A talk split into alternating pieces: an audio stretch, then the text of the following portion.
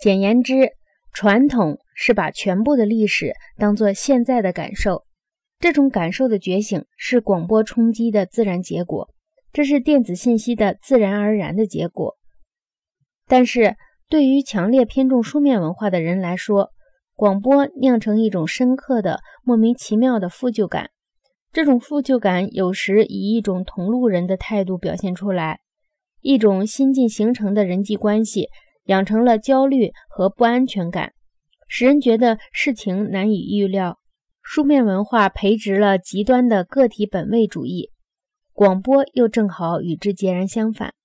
它复兴的是深刻的部落关系、血亲网络的古老经验，所以偏重书面文化的西方世界。就不得不尽力寻求一种调和折中的方法。这种折中表现为较大程度上的集体责任。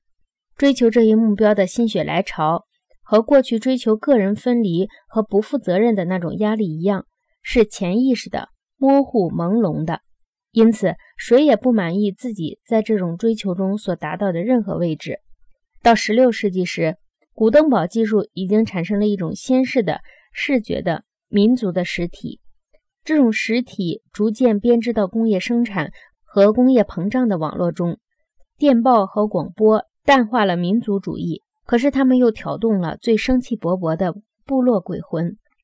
这真是不折不扣的眼睛和耳朵的交汇，外向爆炸和内向爆炸的交汇。换言之，就像乔伊斯在《芬尼根的觉醒》中所言，在这一点上。打开耳朵的欧洲人和印度人相会了。欧洲人耳朵的开启结束了开放的社会，把部落人那种印度式的社会带给了伦敦西区的妇女。乔伊斯表现这些问题的形式不是神秘的，而是戏剧性的、模拟性的。读者只需信手截取任何一条类似的语句，反复模拟推敲，就可明白各种韵味儿。